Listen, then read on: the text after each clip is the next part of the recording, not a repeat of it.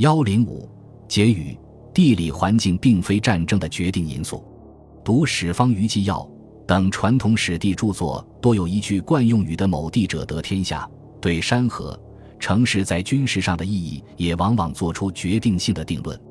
而通过本编诸战例的分析可见，在实际战争中，并不存在这种僵化的必然性。真正决定战争胜负的，并非地理环境。而是一个军事政治体的自我整合程度、社会形态、政治结构是战争的决定因素，它们决定着战争的发生形式，而战争又影响着社会政治结构的重组。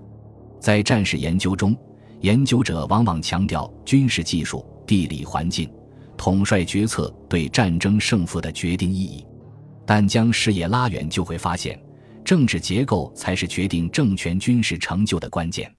本编以桓温和刘裕的北伐为例，讨论了不同政治结构下的战争形态。东晋门阀政治之下，掌握军政权力的士族门阀拥兵自重，互相觊觎和掣肘，对北方的战争一直少有建树；而刘裕为首的北府军人势力，则消灭了士族分权，确立了令行禁止、赏罚严明的政治秩序，一洗士族政治的萎靡，从而对外连续攻灭北方政权。对内重建了皇权的独尊地位。再以近代为例，北洋水师的覆灭、甲午战争的失败，根源在于晚清政权的涣散，地方实力派界办洋务拥兵自重，与桓温的失败如出一辙。而在朝鲜战争中，新中国的志愿军能够与美军为主的联合国军平分秋色，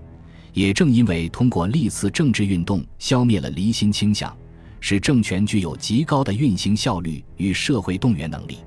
当然，政治结构并非自动生成，集权、高效的政治结构也都是战争洗礼和锤炼的产物。春秋贵族社会的分权特征很明显，但通过三家分晋等内部战争，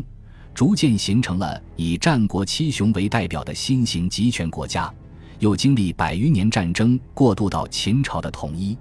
东晋门阀政治涣散，也是在一次次内战中出现了北府兵势力的崛起，最终由军人势力结束了士族的统治，并将战争机器转向对外扩张。而西晋八王之乱后的政治涣散局面，在北方也是通过刘石政权的战争而重建集权的，政治体系和战争由此实现互动，战争孕育的新军人阶层建立更高效的专制政体。或表现为北方民族入主的形式，并进行新一轮扩张，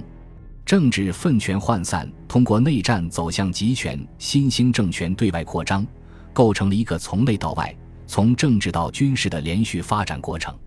中国历史自春秋进入战国争霸、秦统一和西汉的大扩张，是这个循环的第一次展示；而自两晋十六国的解体、南北朝的争霸到隋唐前期的大扩张。